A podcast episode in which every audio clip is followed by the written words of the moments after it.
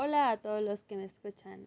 Soy Amairani Santillán y les hablaré sobre el libro Los límites del amor de Walter Rizzo. Quisiera comenzar con la definición de límite, que es la palabra clave en este libro, como bien lo dice el título. Según Google, es el punto o línea que señala el fin o término de una cosa no material, o sea, un punto que no debe o no puede sobrepasarse. Entonces podríamos interpretar el título algo así como las acciones que no deben sobrepasarse estando en una relación. Porque pues está más que claro que sí se puede hacer, que muchas personas los hacen, pero no debería de ser así. Muy bien, teniendo claro esto, puedo decir que este libro nos habla del amor de pareja y está dirigido para todas aquellas personas que quieran vivir el amor de una manera más sosegada y sin tanta irracionalidad. Hoy en día son muchas las personas que consideran que el amor, sobre todas las demás cosas, el amor es lo más importante en la vida de pareja. El mensaje del libro es que es de gran importancia identificar los límites a partir de los cuales el amor se transforma en enfermedad o en una adicción y ya no es bueno para nosotros que esto suceda. La idea sería acercarse al otro sin perder la propia esencia y amar sin dejar de amarse a uno mismo. No importa que digan los poetas, no amamos con el corazón como tanto mencionan y como vemos en todas partes, lo podemos ver en libros, en películas, en novelas, en fin. Contenido de ese tipo sobra. Y realmente con lo que amamos es con el cerebro. Podemos inventar el amor de pareja en el día a día, construirlo a nuestra imagen y semejanza, e incluso abandonarlo. Nadie se muere de amor como muchos dicen, ni se viene el mundo abajo por no querer continuar con un amor que ya no nos funciona. Nuestra cultura ha hecho una apología al amor incondicional, el cual parte de una idea altamente peligrosa si nos ponemos a analizarla con detalle. ¿Qué es eso de hagas lo que hagas, te amaré igual? O sea que a pesar de engaños, de golpes, de desinterés o el desprecio en caso de que hubiera cualquiera de estas acciones, ¿en nada cambiarían los sentimientos? Iría más allá de mi dignidad a cualquier precio. Hagas lo que hagas, te amaré sobre todas las cosas. Amor ilimitado, irrevocable y eterno. ¿A quién se le habrá ocurrido semejante tontería? Si el amor lo justificara todo, estaría por encima de los derechos humanos, de la justicia y de la ética estaríamos en un todo vale afectivo que funcionaría como una bomba de tiempo, donde el ser para el otro querían automáticamente validado y ser para sí sería considerado como un pecado. No importa que digan los románticos, ser incondicional en el amor promueve el sufrimiento feliz, el desinterés por uno mismo y la renuncia al yo. Es muy interesante, ¿no lo creen? Es un libro que podría ayudar a personas que tienen estas creencias para que abran los ojos, para que puedan recapacitar y en sí leerlo nos ayuda a formar relaciones sanas y a tener una idea clara sobre los límites del amor. Nos vemos en un próximo episodio. Hola de nuevo a todos los que me escuchan. Mi nombre es Amairani Santillán y en el episodio anterior hablé sobre la idea principal y lo que podemos encontrar al leer el libro Los Límites del Amor de Walter Rizzo. Gracias a este libro lleno de realismo, el lector podrá entender cuáles son esas circunstancias que tienden a sobrepasar los límites del amor, cómo podemos evitarlas y cómo podemos vivir más plenamente la vida en pareja y disfrutar las ventajas de tener un amor consciente de sus derechos y sus deberes. Y si amarte implica aniquilar mi autoestima, realmente prefiero la soledad. Si el amor solo fuera un sentimiento y emoción pura, quedaríamos inevitablemente a la disposición de los altibajos y de las necesidades del otro. Y eso no debe de ser. Como ya lo dije, debemos tener un amor consciente. Sin embargo, los consultorios psicológicos están repletos de mujeres y de hombres valientes que rebaten la idea de que el amor es incontrolable y totalmente irracional, porque no lo es. El amor completo, el que incluye pasión, amistad y ternura, no llega de improviso, como un demonio o como un ángel que se apodera de nosotros. También existe la voluntad de amar o de no amar. No solo el amor nos posee, también lo poseemos a él. Nadie es víctima del amor sin su propio consentimiento. No es como esa falsedad de el amor a primera vista.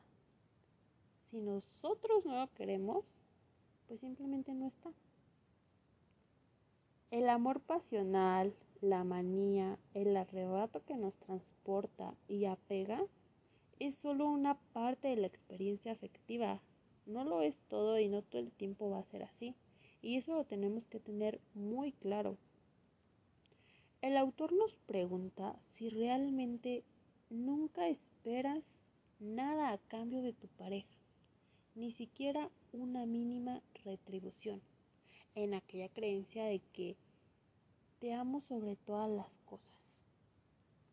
No debemos ser hipócritas. Es más que obvio que si somos fieles, queremos fidelidad. Si das sexo, esperas recibir lo mismo. Si das ternura, no vas a esperar que te den un golpe.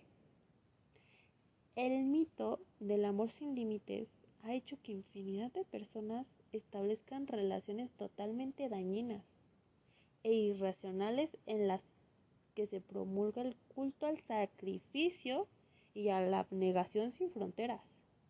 Esto es tan escuchado de vivo para ti, mi felicidad es tu felicidad.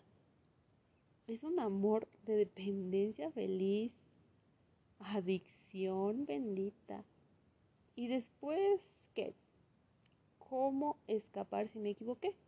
Porque ya te dije que vivo para ti, que mi felicidad es tu felicidad. Si me voy ya no soy feliz, si me voy ya no vivo. Es ahí cuando ya no se sabe qué hacer. Y generalmente las personas se quedan en ese tormento de siempre estaré a tu lado, sobre todas las cosas. Y se quedan junto a su pareja aguantando de todo. Por eso hay tantas parejas infelices y que se llevan tan mal.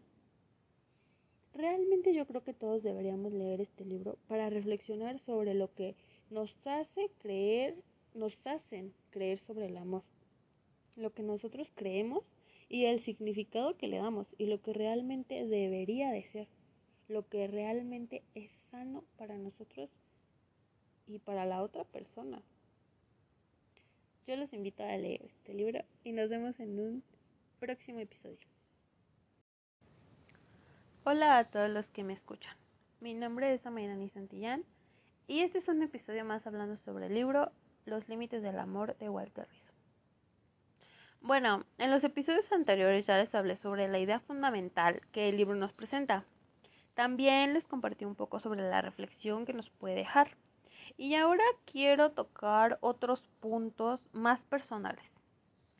Quiero comenzar hablando de la cultura que tenemos en México. Porque es muy bien sabido que tenemos una cultura machista aunque obviamente eso poco a poco ha ido disminuyendo y muchas personas ya tienen una mentalidad distinta, más encaminada a la cultura de igualdad de género. Pero, como ya lo dije, es muy bien sabido que aún existe una cultura machista. Y quiero comenzar poniendo esto como ejemplo. en esta cultura se tiene la idea de que las mujeres son las que se deben hacer cargo de las labores domésticas, las que tienen que hacerse cargo de los hijos, las que tienen que estar en casa. Y pues realmente a la mujer esto es lo que se, se le ha inculcado. Le han dicho que prácticamente ella tiene que tener unida a su familia. Y pues esto está muy mal, porque muchas de estas mujeres tienen que aguantar infidelidades, tienen que aguantar insultos, tienen que aguantar golpes e incluso sacrifican sus sueños y sus metas por ser una esposa perfecta, y digo perfecta entre comillas, ¿eh? Es como cuando muchos de los esposos ya no las dejan terminar con sus estudios, no les permiten trabajar y pues de ahí tienen hijos y entonces quedaste cargo de los hijos. Y pues es aquí en donde yo les pido que piensen en el libro, ¿no? Pues aquí obviamente no están presentándose límites del amor porque es como mencionábamos que se pierde hasta la dignidad también se pierde la libertad, pierde la felicidad y todo esto por amor supuestamente, porque aquí lo más preocupante es que cuando tú le preguntas a alguna de estas mujeres que viven violencia en sus hogares, les preguntas, oye, ¿y por qué no lo dejas? ¿Por qué no, no te vas? Y te contestan, por amor. Ahí sí es muy preocupante, ¿no? es ahí cuando yo les digo necesitan terapia psicológica, necesitan leer libros como por ejemplo este que es muy bueno y que nos presenta los límites del amor, que nos los puede hacer entender, nos da ejemplos.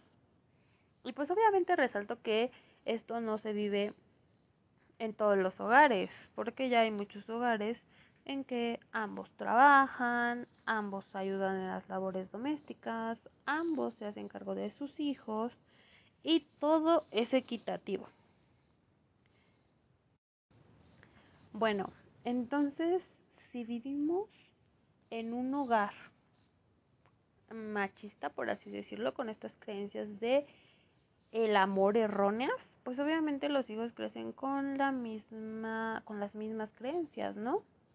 crecen pensando que está bien, pensando que es lo correcto, y pues es ahí cuando se van repitiendo los ciclos y cuando se sigue con esta mentalidad de que el amor todo lo perdona, de que el amor es incondicional, de que yo estaré por ti a pesar de todo, y pues es cuando está mal, ¿no? Por ejemplo, en la adolescencia, cuando comenzamos a interesarnos por otras personas, cuando es cuando comienzan las relaciones, pues obviamente dependiendo de las creencias que tengamos es como vamos a ir como vamos a ir formando nuestras propias relaciones. Obviamente si vivimos en un entorno en donde no existen límites de amor, donde el amor se hace ver como que todo lo perdona, como que todo lo aguanta, pues vamos a tener esa creencia, ¿no? Esa creencia de si te engaño, pues me tienes que perdonar si te insulto me tienes que perdonar porque me amas y porque te amo y pues es aquí cuando se sigue la cadenita. Pero en cambio si un adolescente, por ejemplo, vive en un entorno en donde hay igualdad, en donde existen límites, en donde se da lo mismo que se recibe, pues obviamente crece viendo esto y crece con la idea de que así tiene que ser, de que así es, de que así es lo correcto, de que es lo que merece, de que no tiene que esperar menos. Y pues es aquí cuando las relaciones son sanas. Es por esto que es muy importante leer, leer libros de este tipo, pues porque leyendo adquirimos muchos conocimientos. La lectura es muy buena. Y también es muy importante tomar terapia psicológica para romper con estos ciclos de amores sin límites. Porque si una persona viene de una familia así, pero toma terapia o ya se desenvuelve en otro entorno, obviamente sus creencias cambian.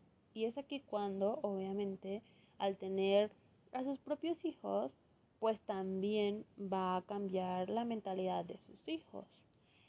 Entonces, pues, para comenzar con una era de saber y establecer los límites del amor, es indispensable empezar a cambiar nosotros mismos.